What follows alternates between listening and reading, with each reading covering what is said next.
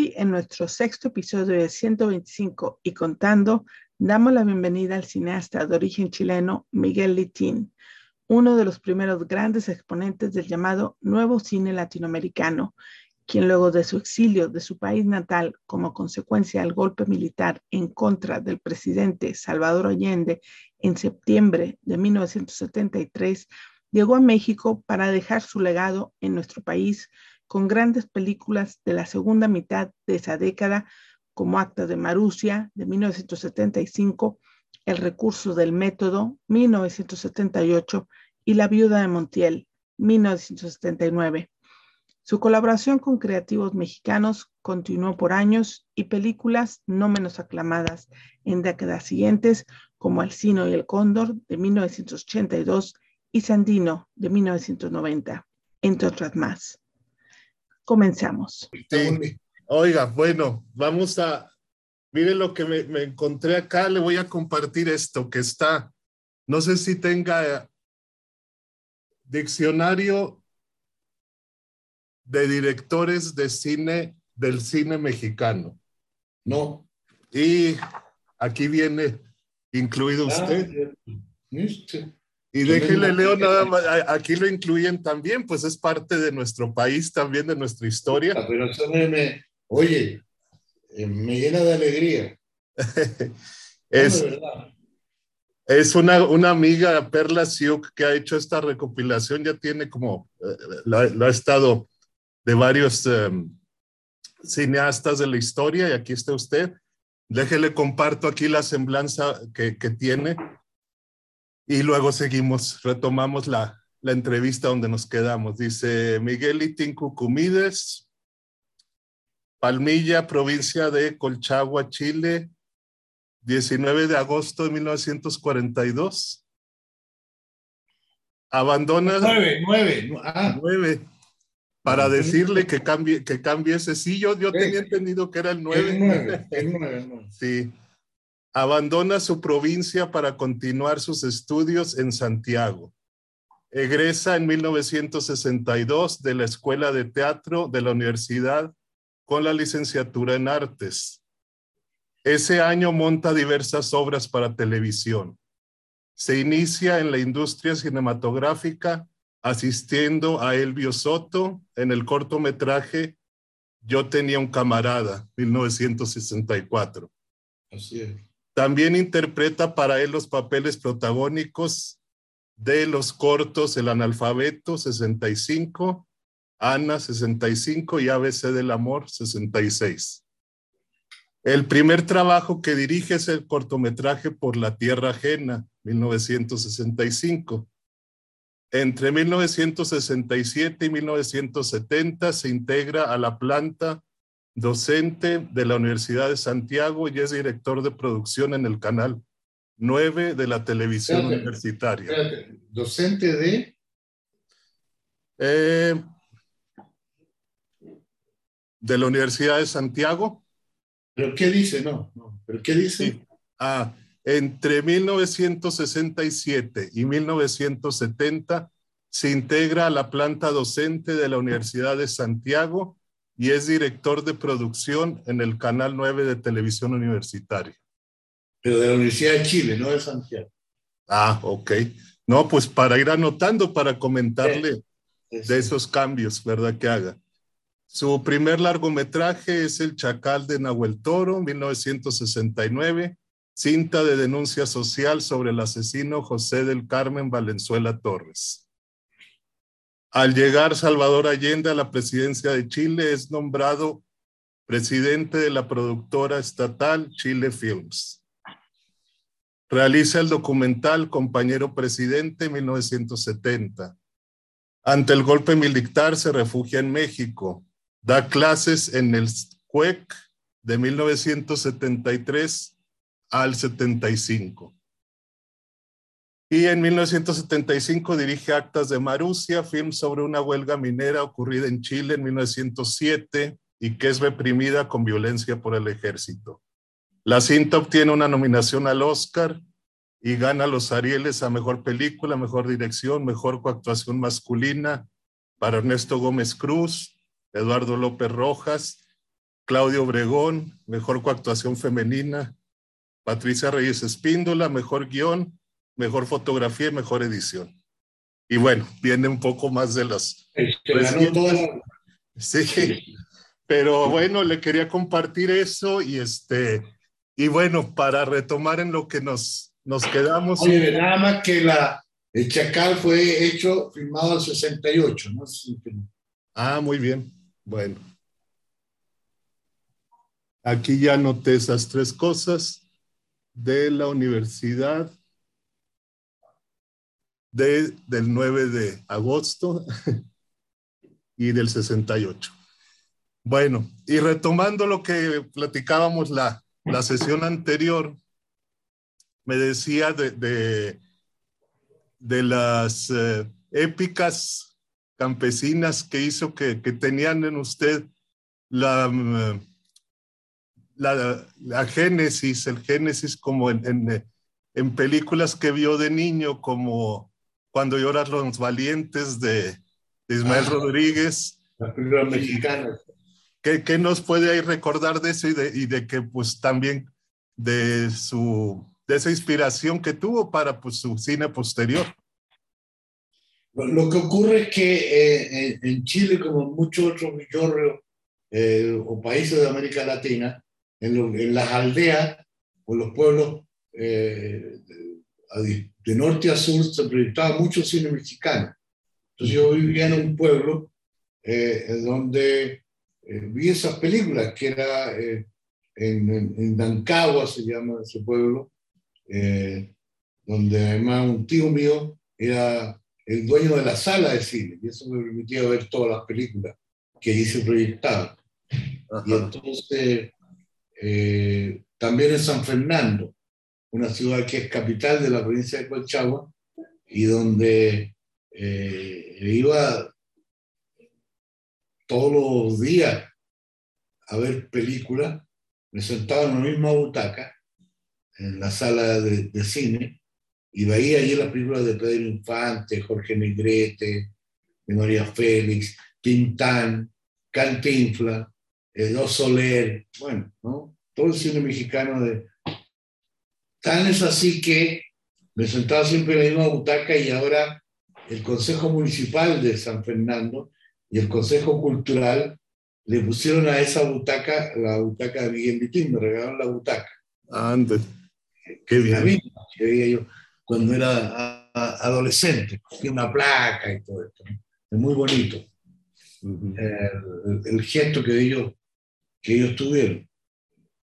Y claro, veía las películas a veces, como las daban en rotativo, a veces la misma película la veía mucho, más de una vez.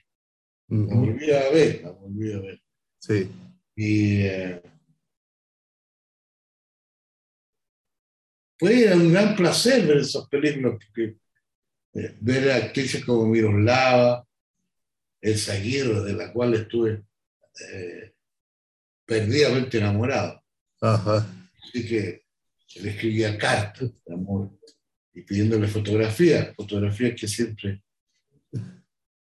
siempre llegaron. Anden. Claro. Qué bien. Claro. Una autografiada y todo eso. Era una época muy bella. Ajá. Muy bella. Y me gustaba mucho, mucho el cine mexicano de esa época, tanto así que yo lo sigo viendo. Claro. Tengo eh, los videos. Ajá. Cada vez que aparece algo en, en, en las redes, eh, lo vuelvo a ver la película. Claro. Oye, y luego ya cuando emigra para acá, para México, en eso, en esos, en los, los años 70 y que empieza pues a hacer amistad con una nueva generación que pues del nuevo cine mexicano de esa época, que usted también formó parte, pero le toca convivir con varios directores de esa época, de la época de oro del cine. ¿Qué, recuerda de eso del Indio Fernández, de Buñuel, de, que también me comentaba algo la vez pasada, de, cómo lo recibieron en México en esos primeros años. No, fue extraordinario como me recibieron en realidad. O sea, Berta Navarro, por fueron al aeropuerto a recibirme. Eh, Berta me llevó a los estudios Churubusco. Eh, eh, yo me hice muy amigo de Sergio Kovich, de, muy, muy amigo de, también de, Alfonso Arau, de, José Estrada, el perro. Sí. Muy, muy, muy. De Juan Manuel Torres. Extraordinario, extraordinario amigo, extraordinaria amistad. Persona que, que está siempre presente conmigo, lo recuerdo mucho. Me dolió. Fue un gran sufrimiento cuando él falleció. Claro. Nos íbamos a reunir ese mismo día como por Cihuatanejo y él nos llegó, tuvo un accidente con, su auto y falleció. Gran amigo Felipe Casals, por supuesto. Gran, gran amigo. Y la muerte de Felipe me, me golpeó muy, mucho, muy fuerte. Él, eh, él vino después que terminó el exilio y todo esto, vino varias veces a mi casa a Chile. Y, este año, el año que pasó, con motivo de que yo iba a, a, México, eh, nos íbamos a reunir. Y desafortunadamente eh, falleció. Sí. Yo no fui a México eh, tampoco. Algo, algo me ocurrió. Hay muerte y muerte en la vida. Sí. Hay muerte en que uno dice, bueno, bueno, lo siente, yo sufre muy, la pérdida. Pero bueno, lo acepta como algo que es natural en, la vida, lo, más natural que hay de la vida es la muerte. Pero hay unas que no, que la uno lo remece muy fuertemente. La de Felipe fue un fuerte y doloroso remesón. ¿eh? Y cuando yo estoy en los jardines de mi casa, en Palmilla, eh, lo recuerdo mucho, porque, porque él recorrió conmigo todo eso, todo lo que eh, es mi casa hoy día, los jardines, los esteros, el río. Que él llegó directo a, a Palmilla. Y me trajo como regalo, por ejemplo, no sé si se lo conté antes, que fue uno, un, sillón mexicano. Ah, sí, sí, sí, sí. Claro, me dijo que, yo era alcalde en ese momento, entonces me dice que para que, para que aplique bien la justicia. Ah. Me llevó, ¿cómo se llaman estos? sillones de cuero mexicano. Eh, ¿Una montura será o qué? También, no, la montura también me la llevo. Ajá. La montura eh, del, caballo que usó Jorge Neguet y María Félix en, en, eh,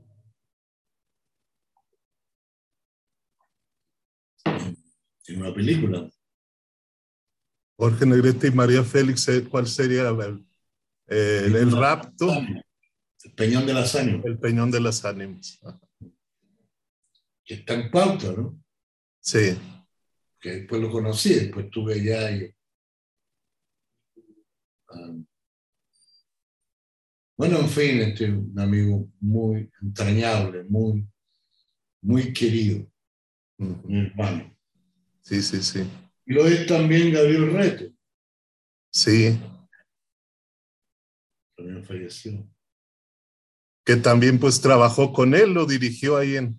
Sí, claro, eran muy amigos, entonces... Claro. y entonces pues estuvo en los recursos del método, estuvo en actas de Marucia. Sí, sí, sí. Y en la vida de Montiel iba a estar, pero no, no, no, no pudo llegar, pero encontré un joven muy parecido a él. A Gabriel. Sí. Gabriel lo conocí cuando llegó a mi casa a mostrarme su primera película, que era una película de Super 8. Sí. Los años duros. Sí, y nos queda Sergio Kovic. Claro. El viejo que, Sergio. Que acaba de filmar, acaba de filmar la. Tengo una gran, una gran curiosidad amorosa por ver su película. porque conversamos bastante sobre ella, Sí, que la había vio Allende en su laberinto y que recorre las últimas horas del presidente Allende eh, antes de su muerte en la moneda y él quería, eh, me, me contó que quería representar a la hora decisiva de, de- de- del presidente Cárdenas. Cárdenas antes de, de- de realizar la nacionalización del, del petróleo. Y la, ex- la expropiación, la exacto. expropiación. Sí, sí, sí. tenía mucho, mucho interés en verla. Además porque Cárdenas es una persona muy estimada, Claro, latinoamericano, muy admirada. sí. Y también Allende lo admiraba mucho, de que Cárdenas una figura central en todo lo que ha sido el cambio y la transformación de la América Latina hacia la modernización de, de la, de la sociedad y del Estado. Sí, sí, sí. Sí, no, y, y un tema que inclusive en cine estuvo, no, no sé, censurado por, bueno, cuando en los años 70 se, re- se pudo ver finalmente La Rosa Blanca de Gabaldón, que trataba sobre el tema que era con López Tarso y, y que aunque se hizo en el 61, se estrenó hasta 10 años después, 72, y ganó el Ariel López Tarso por un trabajo que había hecho 10 años antes, por, pero porque estaba censurada la, la película, ¿verdad? Qué gran actor. ¿no? Sí, Bueno, un gran director. sí, Eh, también lo conocía ya, sí, que digamos, toda esa generación más o menos revoltosa, ajá, pero, pero con mucho respeto por estos grandes directores, claro, muy buenos directores de cine. Yo he visto de nuevo las películas y me parecen, crecen con el tiempo. Son Sí. buenos. Es que exactamente, la generación nuestra, en todo sentido en América Latina, cometió un error grave, ¿eh? yo encuentro, muy grave, entre- eh, por un extraordinario celo así iconoclasta. eh, no tomamos en cuenta que estos grandes directores de cine de México habían eh, cautivado a un público de todo continental, que era muy importante haberlo Claro. tenido hoy en día. Eso que se hizo en el cine mexicano y también en gran parte del cine argentino fue notable, porque no se recuperó más ese público. Ese Claro. público se fue al cine eh, norteamericano y las salas también se fueron. Y, y- y al cine norteamericano ya no como, como un, eh, como un, un agregado cultural, sino como una imposición cultural. Claro. Perdimos, perdimos en el cine un gran bagaje, bagaje Claro. y cultural. Incluso eh, no tomamos en cuenta el gran valor del, del, del- del cine con humor. ujú. Así es, Que Cantinflas fue un fenómeno. sí. un fenómeno. Y a través, y, a tra- y ahí fue muy importante a través del, del idioma, porque pues, además, porque y en Cantinflas está claramente establecido, incluso ahí el idioma que es un transgresor completo del idioma del, del español heredado de la conquista y que inventa otro idioma, que es el latinoamericano, que dice todo y no dice nada. exactamente, tendríamos que habernos dado cuenta en ese momento. sí, Era notable. Y, como, y haberlo tomado como herencia. sí, yo les digo a los alumnos y a los, a los nuevos cineastas, no se olviden de este cine, retómenlo, re- retomen estas características que son notables porque acercaban a los públicos, lo hacían suyo. claro, sí, sí. También, eh, que le- lo, lo- he mencionado varias veces, Tintán, que extraordinario, a veces es muy, muy genial. Su, Ujú. Sí, sí, sí. No, pues mire, El otro día vi una película de clavillazo y me parecieron notables. ¿no? También. ¿Cómo hagan eso? Y Jorge Fons eh, eh, usaba mucho esta frase, por la usa. Nunca me hagan eso. exactamente. Notable. Entonces, por, claro, un exceso de críticas, de crítica estética y social, no tomamos en cuenta que esto, este cine había hecho grandes aportes a la, a la estética eh, eh, popular latinoamericana. No, y bueno, y pues usted también vino a aportar y precisamente vino acá al cine mexicano, pues hizo, vino Actas de Marusia, que bueno, ya, ya comentamos un poco, pero le quería también eh, platicar, bueno, para este, esta serie de entrevistas ya también entrevisté a López Tarso, Elsa Aguirre, luego se las voy a compartir, ¿verdad? Pero la más reciente fue con Diana Bracho, que me comentó de, su, de cómo se dio su encuentro ahí en los estudios Churubusco, que cuando le invitó y que ella estaba muy triste porque no había... Estaba llorando, hombre. Eh, estaba llorando sentada ahí en una escalinata. Y le digo, niña, ¿qué le pasa? Porque yo no tampoco sabía qué, qué, actriz era ni quién era. Incluso estaba ya, había terminado de hacer casting, estaba como, y me acerqué, estaba, estaba llorando. Sí. Eh, fue una gran eh, amistad y con un gran respeto artístico hasta hoy día. Exacto. Fui a, a recibir la, la... Fue dos oportunidades que he regresado a México y he estado con Diana eh, cuando me, me, otorgaron el, Águila Azteca, contribución al cine, y ella era presidenta de la, de la academia. Sí. Y tuve un almuerzo donde ella me invitó y estaba en ese almuerzo eh, eh, amigos como Tomás Pérez Turren, con quien tuve la suerte, el honor de trabajar con él. Sí. Eh, y ser amigo de, de, Tomás, muy amigo, quererlo mucho mucho.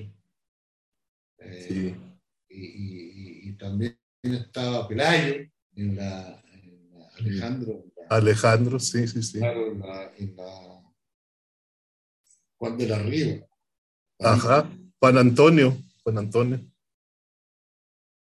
Bueno, y después volví a verla cuando Juan Antonio precisamente eh, me, me, invitó a, a Guadalajara, no a Guadalajara, al a, su festival. Durango. ¿Ah? En Durango sería. En Durango. Sí. Y me dio una esfinge de, de Villa. Ajá. La trayectoria. Claro. Y también estuve con, con, con, Diana, que le estaban haciendo un homenaje a su papá. Sí. Sí, sí, sí. Y también estuve cuando se me dio el, la medalla de la Cinemateca, de la Cinemateca Mexicana. Sí, que es de, pues, en 2007, hace... hace Grande momento y he estado, tenido la, la suerte que el destino me, me, ha propiciado de encontrarme de nuevo con Diana. Con quien trabajamos extraordinariamente bien y yo creo que hizo un papel extraordinario, que está extraordinario en esta de Mario. Exactamente. Un momento verdaderamente notable. Uh Notable. Sí, sí, sí, pues estábamos recordando eso y, este, y bueno, pues también si nos podía platicar rápidamente de ese, de, así como con ella, pues dice, se dio la, pues la fusión de todos esto, este cuadro actoral y de, y de los detrás de cámaras, pues otros grandes talentos que también pues físicamente no están ya con nosotros, Patricio Mans o Mikis Teodorakis en la música, ¿cómo, cómo se dio esos, esos eh, también, esas colaboraciones? claro, eh, todas estas cosas siempre eh, hay alguien que tiene una idea, pero hay que tener también el soporte para poder concretarla. Y en este sentido, México fue extraordinario, porque yo en ese momento yo le planteé a Rodolfo Echeverría, necesitamos un músico para que la película crezca, para que crezca los niveles que, que tenemos en la imagen y, y, la música es fundamental y es un, eh, es un valor agregado. Entonces, órale. Y entonces, como él era el presidente del Banco Cinematográfico, dio el soporte necesario desde el punto de vista de producción para ir a buscar a, a, a, Miki. Y entonces fui a buscarlo a, a, Grecia. Y, también estaba Alexis Griva, que era un, un, griego y amigo fantástico mío, y de México. Trabajaba con Rodolfo. Y, y, ahí, pues, también esto fue una ayuda importantísima. Nos fui preguntando en, en, Grecia, en Atenas, donde decía, que te habrá que te encontrar. Bueno, muchos griegos nos señalaron allá, allá, más allá, que fuimos hasta subiendo hacia la Acrópolis, que allí estaba la casa de, de gran músico. Llegamos a su casa, le planteé el tema. Y fue después a México, vio la película, le gustó participar, estuvo en mi casa, allá se sumó Ángel Parra, que es un gran amigo mío, estuvimos con Ángel ahí en mi casa, incluso Miki durmió allí en mi casa, y, y ahí se estableció un nivel de relación para hacer la, para hacer la música, que me gustó mucho. Se inspiró en, en temas tradicionales chilenos y hizo una creación de esa melodía que impregna toda la, la película y que le da como un, segundo, una segundo a piel, un segundo aire dramático y universal a la película. Claro. Patricio Mans, que era escritor, y habíamos trabajado juntos en el canal 9 de televisión, era escritor él, y, y, músico también. Me entregó la, en La Habana estuvimos conversando después de esa conversación, antes de irme de La Habana hacia México, al pasar me entregó cuatro o cinco carillas, me dijo, a ver, toma, a lo mejor te interesa. Las leí en el avión y eran las páginas estas de Maruse, mm. que sirvieron como, como base para, para el guion. Sí. Todos estos son círculos mágicos que se fueron dando en relación alrededor de, de la película que se fueron juntando, como si hubiera un designio, un destino que hubiese decidido que las cosas fueran de esa manera. Claro. Viendo esos, esos círculos en una, en una espiral de, eh, de maravilla y de milagro. Claro. Que se, la película se terminara y se fue la gran experiencia en Chihuahua con la gente de Chihuahua, la suma de Jean María Volunté, otro elemento. Exactamente. Obregón, gran actor, eh, con Eduardo eh, López Rojas, ¿cómo se llama Eduardo? Eduardo López Rojas. López Rojas. Ernesto Gómez Cruz. Con Ernesto, gran actor que trabajé siempre con él. Sí, sí, sí. La que hice allí. Trabajé en la Viuda Montiel. El recurso del método también. sí, sí, Y Salvador Sánchez. Salvador Sánchez, sí. excelente, grande. Claro. Grandes actores que, pues también. Fue una experiencia de una amistad, no sé si ya te la conté. Estaba en una reunión de, directores de cine en México de, del sindicato. Ajá. Y estaban todos los directores que yo respetaba y admiraba, y me llevó un, papel, una servilleta que dijo, decía usted y yo debemos conocernos por razones obvias, ser amigos, y firmaba Luis Buñuel y un número de teléfono. Sí. Estoy totalmente emocionado. Levanté los ojos para mirar de dónde venía y ya vi eh, la figura del maestro que se estaba yendo. Bueno, después lo llamé y hicimos una gran amistad. Una gran Claro. Una de las más grandes y más importantes de mi carrera cinematográfica. Sí. Lo vivo Oiga, vez. Oiga, y le iba a preguntar ya, ya que pues ya hablamos de, de la experiencia de, pues de ahí cuando fue nominada Actas de Marusia para el Oscar pero hablando de directores, se me pasó preguntarle, oye, pues fue un año, un gran año ese que estuvo nominada, estuvo pues compitiendo contra Kurosawa y, fue el año que Milos Forman también ganó por su película también.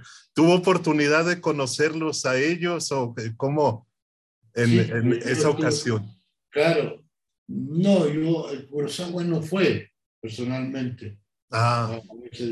Había unos representantes, pero después yo fui a Japón y ahí una de las personas que me recibió y que mandó un ramo de flores para la bienvenida y, y grandes, grandes señales de amistad fue Akira Kurosawa, por supuesto.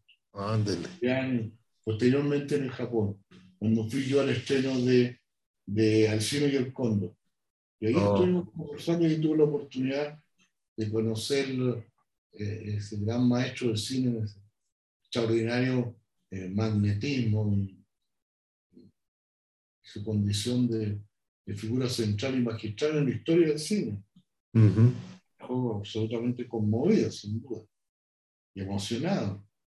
Sí. Fue una buena, ha sido una buena vida. Ha sido una buena trayectoria desde que partí pensando en ser cineasta en Palmella, mi aldea natal, hasta que llegué a su grande momento de recibir eh, eh, esto, esta ofrenda y estos regalos de, amistad y de respeto a mi trabajo, con Kurosawa, por ejemplo. Una trayectoria grande, inmensa en el tiempo y en, en la geografía, no solo humana, sino también la geografía eh, física, ¿no? Ajá. Imagínense, desde, desde Palmilla a Tokio. Claro, sí, sí, sí. El, primer hombre que tenía una proyectora de cine, llegar a, a, conocer y estrechar la mano de, de Kurosawa.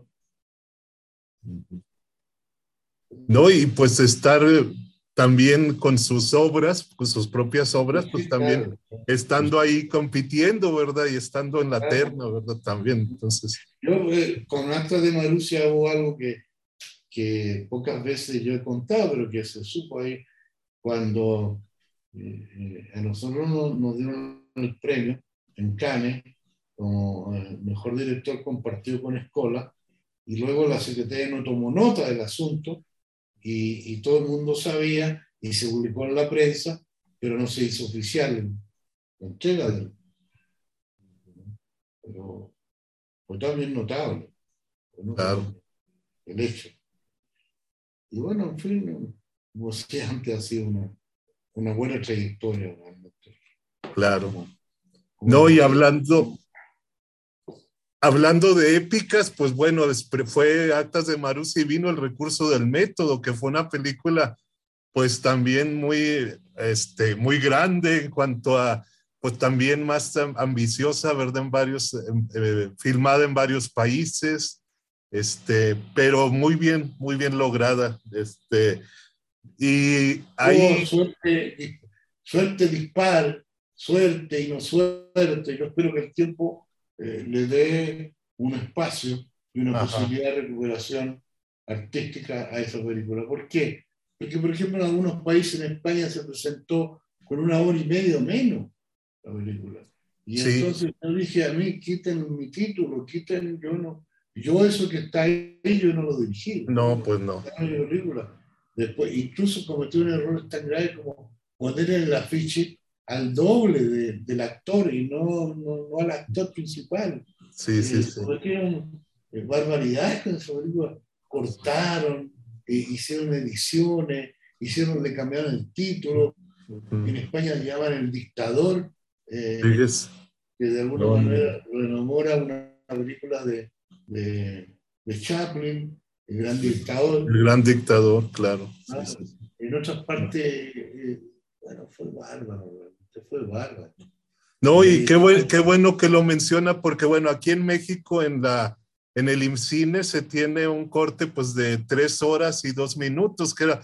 esa es la edición, esa es mi película. Esa es, bueno, pues que... Porque entonces no se da esa película. Sí, sí, sí. Entonces se da eh, eh, un corte que no corresponde. Esa fue la que se exhibió en... Claro, sí, sí, sí.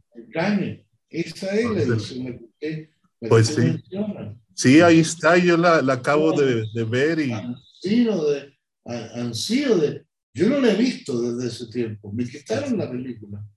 Ah, fíjese. Me quitaron de las manos. Yo no la, no, la he visto esa. Sí.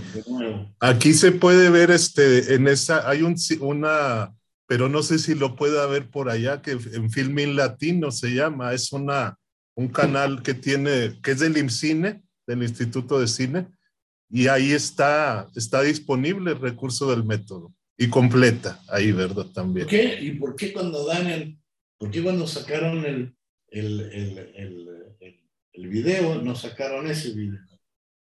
Pues fíjate, eh, también del IMCINE o cuál sería? Sí, IMCINE. Pues quién sabe qué sería, pero lo bueno es de que ahí está ya y está, y esa es porque sí he visto que en otros eh, cortes hay de dos horas cuarenta y cinco, algo así. Sí, claro, y otra de una hora y no sé cuánto, y otra de dos horas.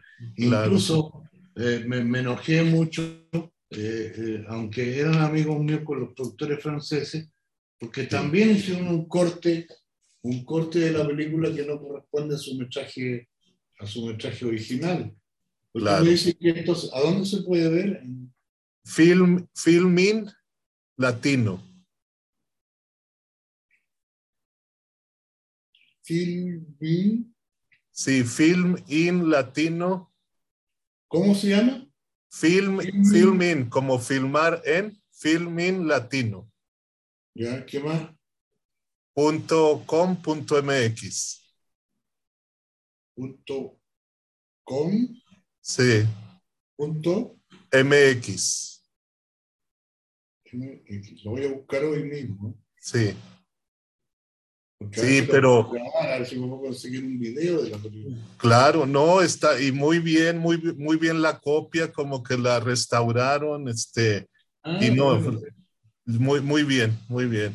Poco a poco se va a ir conquistando su espacio, porque es una película que tiene unos medios que son extraordinarios. Claro, claro que, sí. Una gran fotografía, que tiene actuaciones notables, que sí, tiene sí, una película que yo amo mucho. Muy bueno. Sí, sí. la quitaron, pues la con más fuerza todavía. Claro que sí. Oiga, y le iba a preguntar ahí hablando de actores de la época de oro y de, pues ahí dirigió a Katy Jurado, que aunque no sale mucho ahí, pero lo que sale y, y cómo fue dirigirla, porque cuentan que era una mujer de muy, un carácter muy fuerte. ¿Alguna anécdota que tenga ahí con él? No, y también, no, y también la, la dirigí después en La Ayuda de Montiel.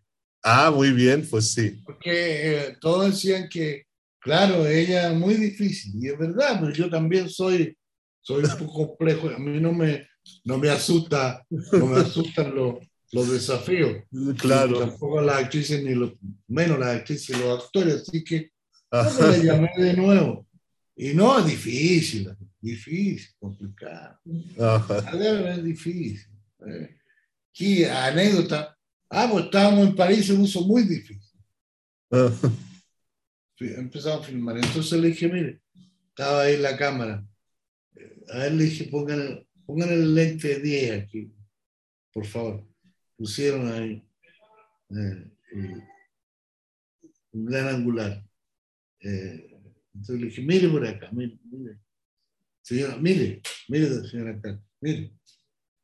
Y ya se ve, se ve chiquitito, sí. Mire, así la voy a poner si usted sigue portándose de esta manera porque no hay nadie que le aguante. No, no, tranquilo, y si estamos los dos solos nomás, mire. Le voy a poner ocho lentes, mire. Puse un, un lente de acercamiento, ¿ve? Gran primer plano, ¿ve? Así la filmaría yo si usted me deja, pero si no, la filmo de lejos nomás y yo me voy a otra cosa que tengo mucho que hacer. La realidad no, lo que quería era. Y le, y le pillé un piñicón en el traste y se fue, ya, vaya para para, para, dentro del, del, cuadro. Y empezó a hacer lo, que habíamos ensayado y todo. Pues, extraordinariamente, muy bien. Pues. Sí, ya me gustaba mucho, pues soy, yo la había elegido, la había buscado, pero luego era así. Había que estar cerquito de, cerquita de ella. Claro. Cerquita, en lo personal. Oye, yo... No, ya decía, yo estuve con Marlon, ni con Brandon, ni con este. Bueno, sí, pues, pero ahora está conmigo. ¿Qué le vamos a hacer? Claro. No, pero este, no sé cuánto, qué sé yo, pero el actor no de repente no lo quería. Dije, ¿quién es este? ¿Qué es lo que hay? Bueno, así son las películas. Katy, por Dios, vamos después en, en La Viuda de Montiel, desde el suelo, que tiene un contraplano, le decía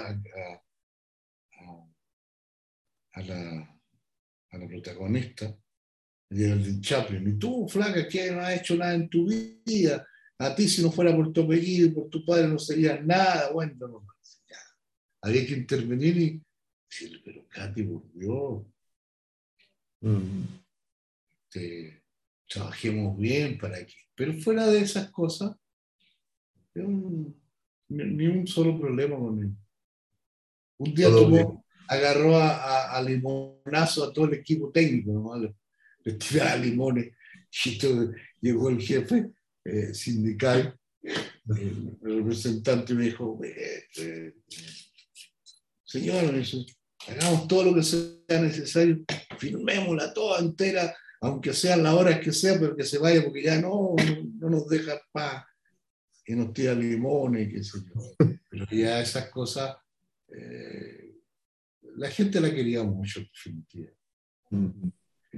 No, no sean media. Y un día dijo, en declaraciones a la prensa, no, que trabajé con este director, sí, que por cierto es muy malo, pero yo otras veces decía que era, que era fantástico y que era un gran maestro y todo. era así, era, era, Katy era Katy. Claro. Depende cómo estaba su ánimo de hablar maravillas. Un día me empezó a decir que Buñuel no era buen director. Don Luis, yo le dije, ah, por Dios, ¿De qué estamos hablando? ¿Cómo no ser gran, gran director, eh? pues el más grande de todos? bueno, pero ella era capaz de. ¿Por qué? Pues ella trabajaba con todo el mundo, pero una estrella. Aparte que había hecho con, Gary Cooper, ni más ni menos en, en La Hora Señalada. La película clásica, su papel es notable. Y ahí estaba hablándome mal de Grace Kelly, ¿qué le voy a decir yo? Nada, escucharla y después reírme un poco, pero ella tenía lo suyo.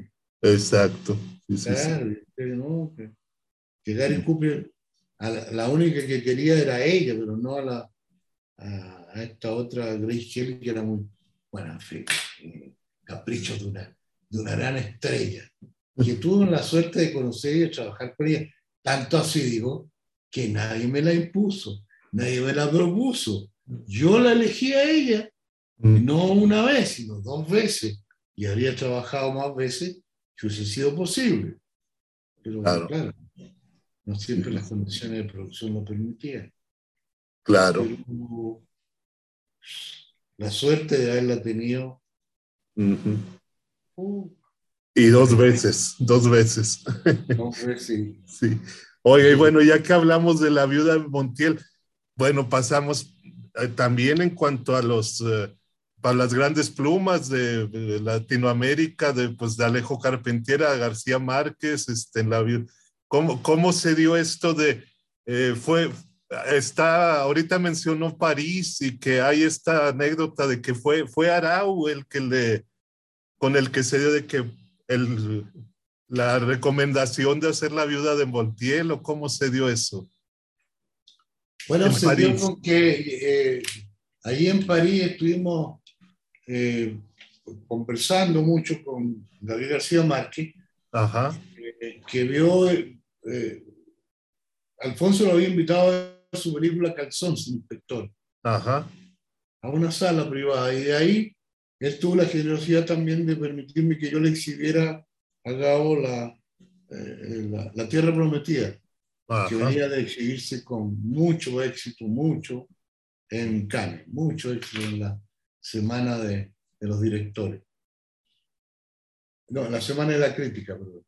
Sí. Yo había sido elegida como la mejor película extranjera por la crítica francesa. Y entonces eh, yo le mostré la película a Gabo en París y a Mercedes. Ellos dos la vieron, la película, y a Gabo le interesó mucho, le gustó mucho la película, mucho de verdad. Y fuimos a tomar, eh, a tomar, eh, a tomar un café, al Café Cluny, al famoso café, y ahí estábamos conversando y hablando, y habían grandes manifestaciones de estudiantes, y Mercedes decía, qué ciudad tan bulliciosa esta, para mí no soporto tanto bullicio. Fueron los estudiantes que estaban protestando de la gran euforia. Y entonces hablamos de 100 años de soledad y yo le dije a Gabo que a mí me interesaba mucho, eh, así atrevidamente le dije, filmar 100 años de soledad. Y me dijo, ¿acaso estaba un poco, un poco loco? Le dije, claro que sí, tan loco como, como todos los latinoamericanos. Y, como, pero por eso mismo que yo podía hacer bien esa película. Es una novela de locos también. Nos reímos mucho. Sí. Y entonces nos caímos muy bien en realidad. Y me preguntó él cómo era el presidente Allende. Yo le conté a él mi impresión personal del presidente. Yo trabajé tanto tiempo con, a honor incluso con el presidente, el compañero Allende, y luego había, eh, había sido su asesor de imagen en la campaña, en la campaña en que ganó la presidencia. Todo esto, hay que decirlo, ¿no? Todo esto eran trabajos de compañero a compañero, no eran, no, eran como ahora trabajos profesionales. claro. Eh, gratuitos por, el partido, por la causa. Yo venía trabajando desde el año 64 en las campañas de, de Allende en distintas cosas, pero acercándome cada vez más a él hasta que eh, eh, eh, en esta vez había sido asesor directo. y entonces le conté mis impresiones personales con gran cariño y respeto. Yo el presidente estaba, había, había muerto en esa, en esa gran epopeya que fue defender la constitución, defender el Estado de Derecho en la moneda el derecho del pueblo a elegir su presidente.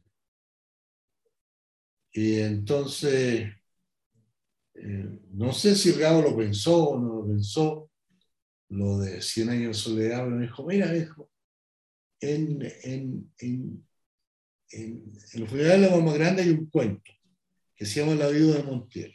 Léelo. Si te interesa, fírmalo. Y si no, te chingas conmigo. Bueno. Y se levantó y se fue entre medio de la, de la multitud que protestaba con ese aire así de, bailarín de mambo tan gracioso que tenía él y Mercedes. Y, yo me quedé pensando, la viuda de Montiel, ¿qué será esto? No lo conocía. Eh, me, conseguí el libro, me compré una, unas libretas con el ánimo de hacer la adaptación, pero me encontré con que el cuento era tres o cuatro páginas. Y entonces, y que en la primera frase del cuento estaba realmente la película, porque decía, eh, cuando José Montiel murió, todo el pueblo se sintió vengado menos su viuda. Punto. ahí estaba, porque estaba vengado el pueblo, porque no por qué si viuda, que personajes, historia. Entonces, las libretas que compré ahí en una librería de, de chino ahí en, en, la calle Saint-Germain-de-Prés, en París, realmente no me servían de mucho. Así que cuando años después llegué donde Gabriel para hacer la película, y me dijo, bueno, ¿y qué tal lo? Muéstrame el guion. Entonces, le abrí la libreta y, y, lo mostré. Y le dije, pues, ahí está el guion. Dijo, pues están en blanco. Sí, pues, porque ¿para qué guion si está la primera frase de, tu cuento? O sea, el, día en que José Montiel murió, todo el pueblo se sintió vengado en su vida. Ahí está la película. Bueno, y si no te gusta, aquí te tienes que chingar tú. Bueno, nos reímos porque la misma frase se repetía, pero al revés.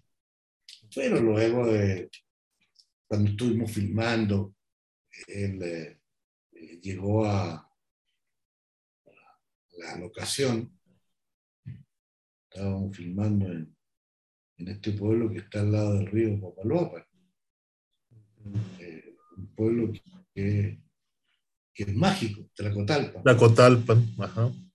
Ahí llegó un día, entre toda la conmoción del pueblo, toda la gente, los perros que ladraban, los predicadores que predicaban, el alcalde que se preparaba con, con los concejales, consejo municipal a recibir a la gran figura de la literatura hispanoamericana, el príncipe de, la, de las letras latinoamericanas, hispanoamericanas, Gabriel García Márquez y al gobernador, que bajaron en helicóptero, efectivamente, allí en medio de grandes polvareas, de gente que, no, que, se encara en el suelo para recibir el helicóptero, llegó y se bajó Gabriel y Mercedes en Tlacotalpan.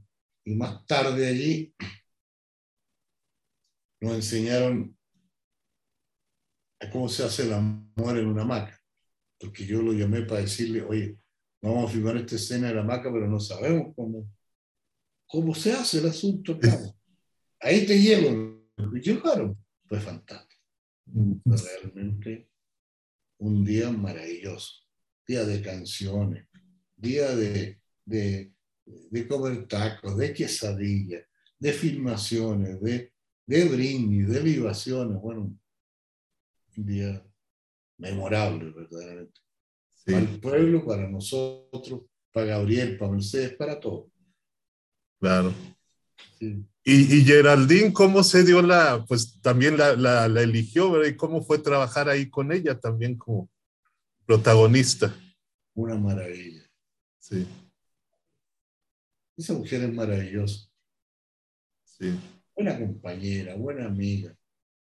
Un fantástico trabajo como actriz. La verdad es que era, eh, era, era, maravilloso, ¿no? era hermoso verdaderamente todo eso. Era una experiencia de gozos y gozos y gozos y gozos. Mm. Incluso eh, los técnicos, se hicieron tan amigos, porque dijeron, bueno, si hay horas extraordinarias, no se preocupe, no vamos a cobrar nada, hicimos cooperativa. Eh, la gente, mire, yo, a veces yo me pongo censura, yo no, no soy la persona que se censura, pero la gente mexicana fue tan extraordinaria conmigo que me hicieron muy feliz en realidad como, como, director, muy feliz. Ese día me acuerdo cuando llega Juanito que era el delegado de los técnicos, me dice, no se preocupe, director, señor, como dicen en México, eh, filmemos hasta cuando sea, no hay ningún problema.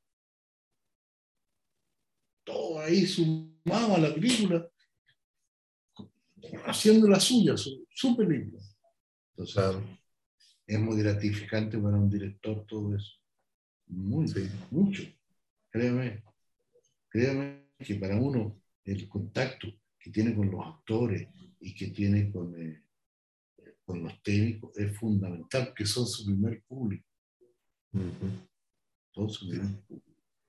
Entonces, el mismo, el mismo Ernesto que ya habíamos trabajado en actas de Marusa.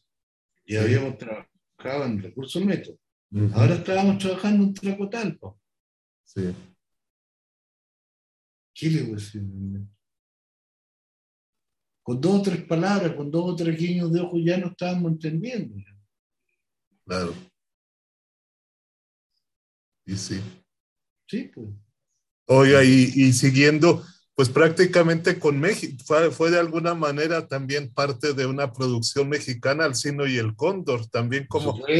totalmente. Sí, sí, sí, ¿Y cómo se dio este con otras actrices como Delia Casanova? Con, eh, ¿cómo fue era muy amiga también porque era, la, compañera y la mujer de Juan, Juan eh, de Torre.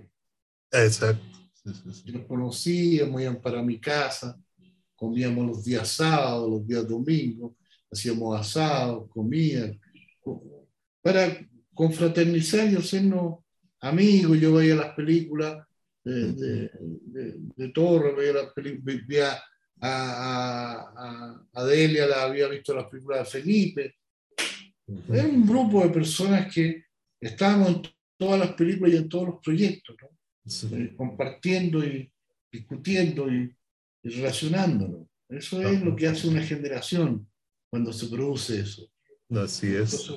Delia era parte esencial y cuando tuve la oportunidad de llamarla a la película, bueno, ella fue inmediatamente y y me gustó mucho su trabajo. Mm. Sí, sí, sí.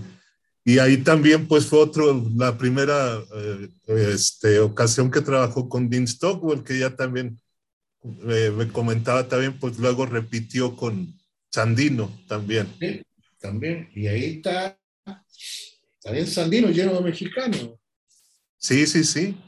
De hecho sale Gómez Cruz también. Actor, claro, Gómez Cruz y también el, el, eh, el actor que hace Somoza, que es muy, muy, muy, muy bueno actor.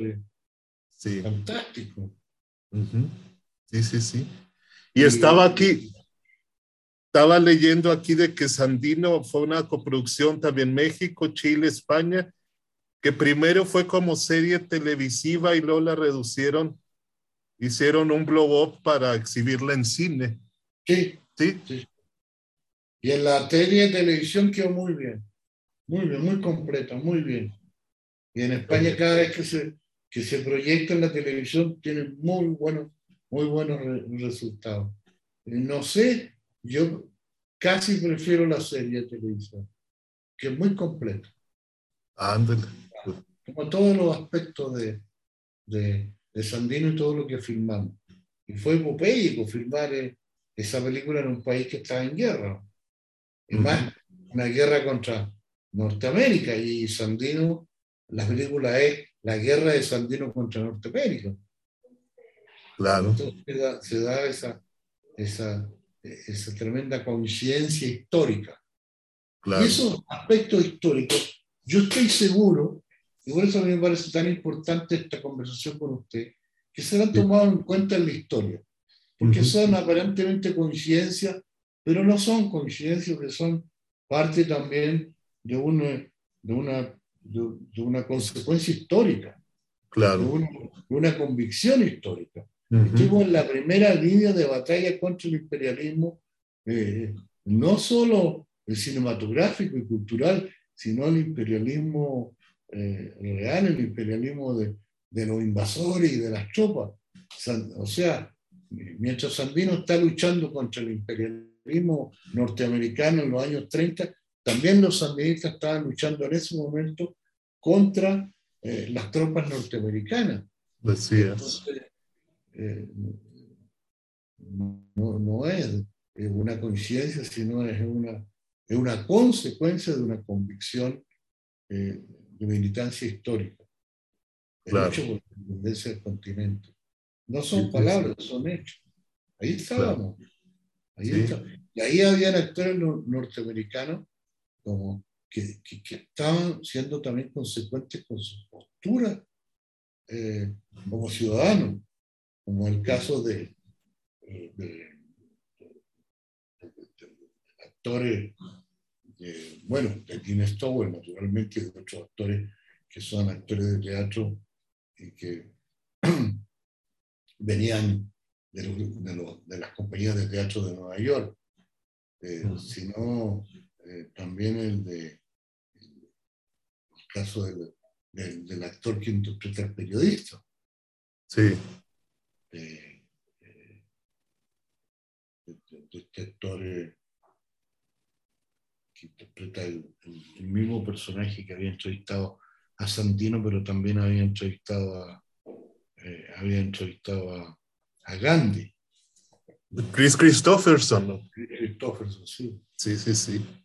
Que entre todos los actores el norteamericano tomó la decisión de ir a pesar de la, de la negativa que tenían los actores norteamericanos de ir a trabajar a Nicaragua. Yo entrevisté a muchos actores en Estados Unidos estaban listos para firmar el contrato y a última hora no lo firmaban porque les venía la negativa del gobierno norteamericano de participar en esta película. Sin embargo, Christopherson dijo, a mí, ¿cómo? A mí no me importa. No me importa cuánto me van a pagar, ni el salario, ni nada.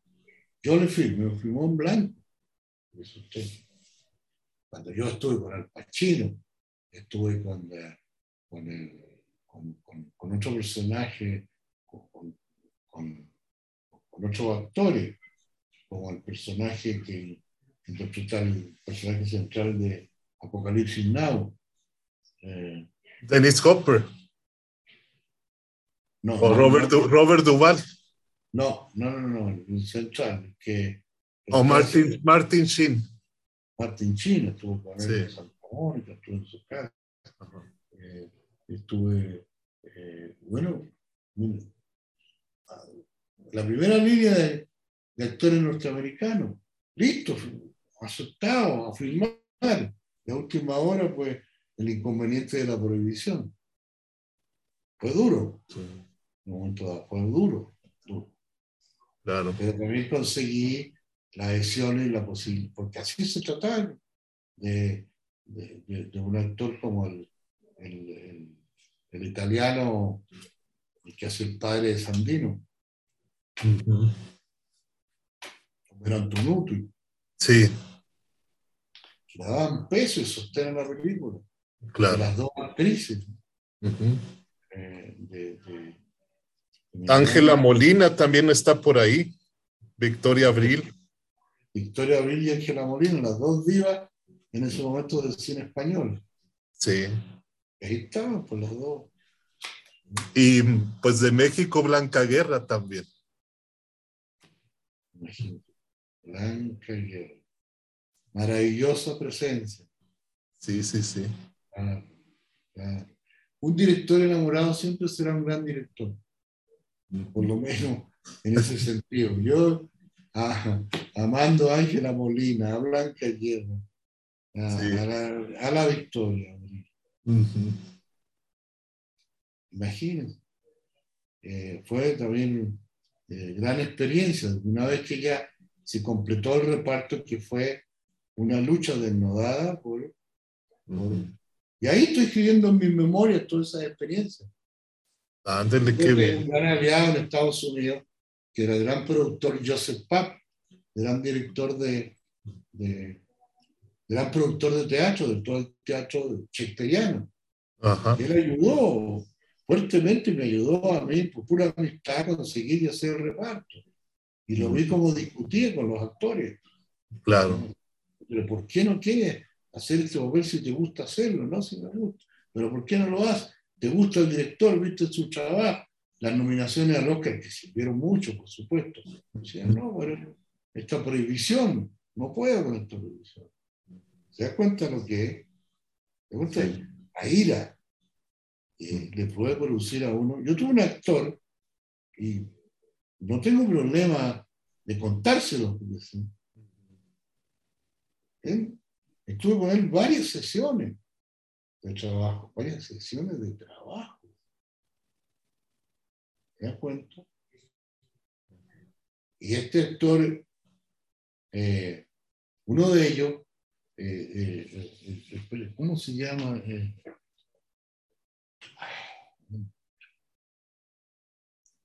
bueno, uno de ellos es un actor que, que es casi mexicano. Sí que está en la balada de, de Joaquín Cortés. Eh, Edward James Olmos. Estuve en su casa, estuve con él a las seis de la mañana, empezábamos a trabajar. Y luego me llamó por teléfono a, a, a España, que mucha que lo sentía, que tal, que en otra oportunidad, pero que en este, que no podía ir a Nicaragua, bla, bla. ¿ya? bueno, yo respeto, pero, pero también la historia es la historia. claro. Y también fue con, el, con, con, con, con un actor que es, eh, no recuerdo en este momento su, su, nombre, pero estuvo en España, estuvo en Madrid, estuvo un mes casi en el hotel. Y yo estoy todos los días trabajando con él, trabajando el personaje, ensayando con él, para que después a última hora este, terminó esta etapa del trabajo. Por supuesto que eh, cobró lo que tenía que cobrar y se fue y no, nunca más supimos de él. Esto es muy famoso. Sí. Claro. Como una película tan grande, me puede preguntar, bueno, ¿y por qué esa? Bueno, porque es una película muy grande. Entonces, bueno, estaba toda la televisión europea, y entonces estaba la televisión española, y entonces estaba Nicaragua, y entonces estaban muchos productores alemanes, italianos, pero sí, la película está incluso producida por un señor que tuvo una gran participación en la política italiana, por presidente de Italia, ni más ni menos. Berlusconi, ¿verdad? Sí. sí, sí, sí. Yo era el director. Como yo le dije antes, nunca tuve miedo a ningún desafío ni a nada. Y me enfrento a todo y voy a sacar este proyecto adelante. Claro. Sean de derecha, sean de izquierda, no importa.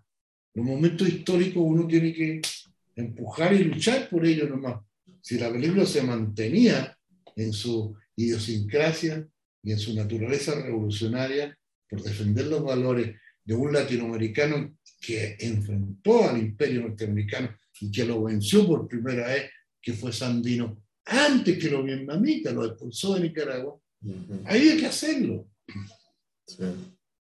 Había que luchar con todo. Y entonces los millones iban, venían, pero claro, muchas veces yo le he explicado, sobre todo a los estudiantes de cine, porque es importante que registren la historia, es importante que usted lo registre. Los millones para uno en ese sentido van y vienen y los ve, pues no los toca. No tiene nada que ver con uno. Uno recibe eh, un salario por su, por su trabajo, pero no tiene nada que ver como después muchas veces los mismos interesados en hacer fracasar la película, quisieron hacer aparecer como que el director tuviera algo que ver, no tiene que ver nada. Entonces, eh, intervinieron muchos factores, muchos de, de, poder. Claro. O sea, yo muchas veces en Nicaragua casi me sentía como Sandino. Yo escribía desmentidos para Europa durante la noche y, durante, y escribía a los productores memorándum para que estuvieran tranquilos y todo lo demás, y al otro día tenía que firmar. Al otro día estaban los pantanos, el de día, y de noche escribía y escribía y escribía y le dictaba a la secretaria y a los asistentes más memorándum, más declaraciones, más desmentidos, y seguía la película y seguía. Y en España tenía hasta editoriales atacando, atacando con cosas que no correspondían a la verdad y que después todo quedó claro. Pero mientras estaba el proceso de, de, de, realización de la película, estaba en este doble, en este doble trabajo, filmar inspirado y con fuerza en el día y contestar la eh, las calumnias en la noche, desmentir, desmentir y afirmar. Porque si no firmaba y me dedicaba a desmentir, perdía los actores que tenía allí, perdía la producción que tenía allí, perdía, ¿me entiendes? Perdía un tiempo precioso que no era recuperable. Entonces, el juego, ¿ah? en ese juego, al que me quisieron exponer para vencerme, no lo consiguieron, vencimos nosotros. ¿Y por qué vencimos? Porque tuve el apoyo irreductible de un equipo ¿Y sabe qué equipo era? Era un equipo mexicano. ¿Por qué? Porque en un momento cuando mi equipo internacional, equipo técnico, dudó, entre comillas, porque las calumnias hacen daño, porque las calumnias hacen su, su trabajo y la mentira, y tuvo algunas dudas, yo dije, no, este equipo no me sirve. Me fui a México y hablé con el sindicato de México y hablé con mis amigos del Sindicato de México. Hicimos un acuerdo y se vinieron todo el equipo mexicano entero en los camiones cruzando seis, seis fronteras en guerra, porque ellos no tenían miedo. Y le dije a todos los que tenían miedo y duda, que del equipo de otros países de Europa, muchas gracias, ya no los necesito. Y firmé con el equipo, con equipo mexicano. Entonces fue una, una hazaña, verdaderamente. Cuando yo veo esa película digo, mi respeto. Mi respeto a los técnicos, a los actores y a mí mismo. ¿Por qué? Porque fuimos capaces de resistir y de vencer. Y cuando terminó la película, terminamos de filmar. Usted no sabe la alegría que yo sentí. Usted no sabe la alegría. La alegría tremenda. Es decir, eh, eh, eh, era una cosa increíble de realmente danzar por el set con toda la gente que estábamos allí. Porque sin esa adhesión, sin esos actores, sin ese equipo técnico, sin esa gente que estaré siempre agradecido, no habría sido posible, me habrían derrotado. Pero me ofrecieron todo, me ofrecieron todo para que yo renunciara a la película, para que no lo hiciera. Me dijeron, deja esa película y te damos lo que tú quieras para tu próximo proyecto. Pero esta no la damos. No, dije yo, aquí hay un contrato firmado y mire, se respeta. Y no hay ninguna razón por qué no hacerlo. No acepté ninguna de las presiones. Y tuve gente que efectivamente respetó mi decisión como mi gran amiga, querida amiga, Pilar Miró, que era la directora de televisión española y que falleció. Eh, y en el momento en que yo empecé la película, ella ya no estaba pero existía el contrato y los contratos. Y logré que toda la gente que tenía sus contratos estelares, como los actores, como los hiciera causa común. Y la película se hizo. ¿Cómo piensa usted que yo ahora sentado aquí en mi escritorio, como director del Instituto de Altos Estudios Audiovisuales de la Universidad de O'Higgins en Rancagua, ciudad capital de, la región de O'Higgins, en, la sexta región en Chile, no me sienta realmente orgulloso. Porque fue una gesta latinoamericana. Claro. Y, no, y bueno, cada uno, de, cada uno de, los, de, los, de, los, de los actores, cada uno de, de los muchachos, todos jóvenes, el grupo de, actores mexicanos, que además cambia todos los, los, actores que, no, que tenían dudas. Allí se quedó toda la gente que tenía la firme convicción que la película era importante. Los demás se fueron. Y los técnicos, ese día que llegaron con los camiones, fue un día de fiesta y de alegría muy profunda y de convicción de que que los latinoamericanos tenemos cosas que hacer en la historia. Y cuando nos proponemos y nos unimos, salimos adelante y salimos adelante airosos y triunfantes. Y claro que sí. ¿sí? Triunfamos. Claro, claro que sí. Después, y la suerte de la película en los festivales. No, que los festivales son festivales. Lo importante es hacer las películas y que las películas ahí están, quedan y son historia y son memoria para mm. nuestra futura generación. Exactamente. Y es, es, muy importante también esta parte, pues porque es la que, y de compartirle todo lo que hemos también hecho con todos estos, eh, pues los otros testimonios, desde López Tarso, El Aguirre, con Diana, Adriana Barraza, con, bueno, muchos de, de acá de, de México también, muchos talento mexicano. Me gusta mucho, pero me gusta mucho estar al lado de, de López Tarso, que un tremendo, Muchas veces Acaba de cumplir, no, cumplió 97 años y sigue haciendo teatro en streaming y bueno, quiere, nomás esperando a que pueda hacer más teatro, ¿verdad? En vivo. Pero eso lo mantiene vivo también. A lo mejor, a lo mejor, claro, porque no, si la edad es, no. Pero a lo mejor yo tengo la oportunidad de llamarlo para hacer un, un, papel en mi próxima película. Yo lo admiro mucho. Claro, claro. Ese no, papel pues... que hizo él es extraordinario. Lo que pasa es que después, como pasa también con nuestros directores, nuestros actores, eh, él hizo cosas extraordinarias y después le llaman como para hacer el mismo papel. Sí, eso sí. Claro, entonces, pero por ejemplo, él, él, él, en esta película que hizo con, eh, eh, eh ¿cómo se llama? Eh,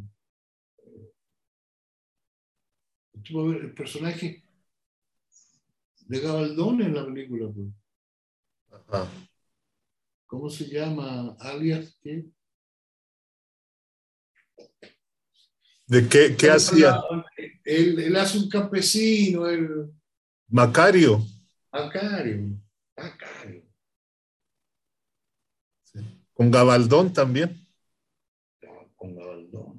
Quisiera hablarle de, por ejemplo, ese trabajo de Macario es extraordinario. E, ese Macario está entre, diría yo, entre los 10 eh, principales actos de, de actores o de intérprete de América Latina de todos los tiempos. Claro. Universal, es universal también. Claro, al mismo tiempo es que cuando, cuando cerramos nosotros de alguna manera nuestra frontera, desde el punto de vista estético, también nos hacemos universales. Claro. Claro, no es el caso de comparar Macario con un, con, eh, con, con, un, qué sé yo, con, un papel de Martroianni en, eh, en, en, la Ochelita, porque son mundos, culturas tan distintas. Exacto, sí, sí, sí. Pero Macario, por ejemplo, es extraordinario desde el punto de vista de nuestra cultura. Claro, claro. Y a su vez, eh, comparable, por ejemplo, a mi juicio, con el Chacal de Nahuel Toro, que es un trabajo de actor notabilísimo. Claro, claro que eh, sí alias Gardelito de Argentina con Lautaro Murúa. Son eh, hitos, hitos, hitos, ¿no? Claro que sí. Y, de esto que me gustaría también mencionar en esto que estamos haciendo. Claro. no, no, pues. le mando un abrazo muy grande. No, no se diga más, estamos pendientes ahí para febrero y aquí estamos. Y le agradezco mucho otra vez. Siempre un placer platicar con usted y bueno, tanto de, de, esto que nos apasiona tanto. Muchas gracias. Bueno, nos vemos, que esté muy bien. Nos vemos pronto. Hasta luego.